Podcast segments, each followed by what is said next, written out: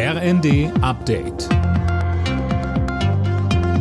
Stündlich neu. Auf den Punkt informiert. Ich bin Mia Hin. Guten Abend.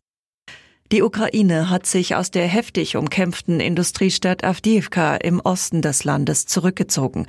Damit soll verhindert werden, dass die Verteidiger von den russischen Angreifern eingekesselt werden. Der russische Überfall auf die Ukraine ist auch Thema auf der Münchner Sicherheitskonferenz. Kanzler Scholz hat für mehr Unterstützung für das Land geworben. Dieser Krieg mitten in Europa verlangt uns einiges ab. Ja, Geld, das wir jetzt und in Zukunft für unsere Sicherheit ausgeben, fehlt uns an anderer Stelle. Das spüren wir. Ich sage aber auch, ohne Sicherheit ist alles andere nichts.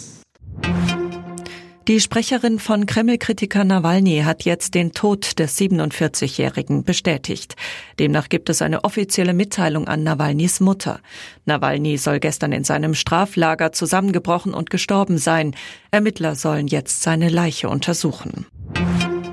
Auch an diesem Wochenende wird deutschlandweit gegen Rechtsextremismus demonstriert. Alleine gestern waren in Münster rund 30.000 Menschen auf der Straße. Der Anlass? Der Neujahrsempfang der AfD. Bundespräsident Steinmeier zeigt sich beeindruckt von den anhaltenden Protesten gegen Rechtsextremismus. Wirtschaft, Arbeit, Kultur, Zivilgesellschaft, Vereine und Verbände, alle sind gefragt. Wir brauchen den Schulterschluss der Demokraten nicht nur heute, sondern an 365 Tagen im Jahr. Lassen Sie uns zusammenstehen für ein freies, friedliches und freundliches Deutschland. Bayer Leverkusen hat die Tabellenführung in der Bundesliga ausgebaut. In Heidenheim gewann die Werkself mit 2 zu 1. Die weiteren Ergebnisse Wolfsburg Dortmund 1 zu 1, Hoffenheim Union Berlin 0 zu 1, Mainz Augsburg 1 zu 0 und Darmstadt Stuttgart 1 zu 2. Alle Nachrichten auf rnd.de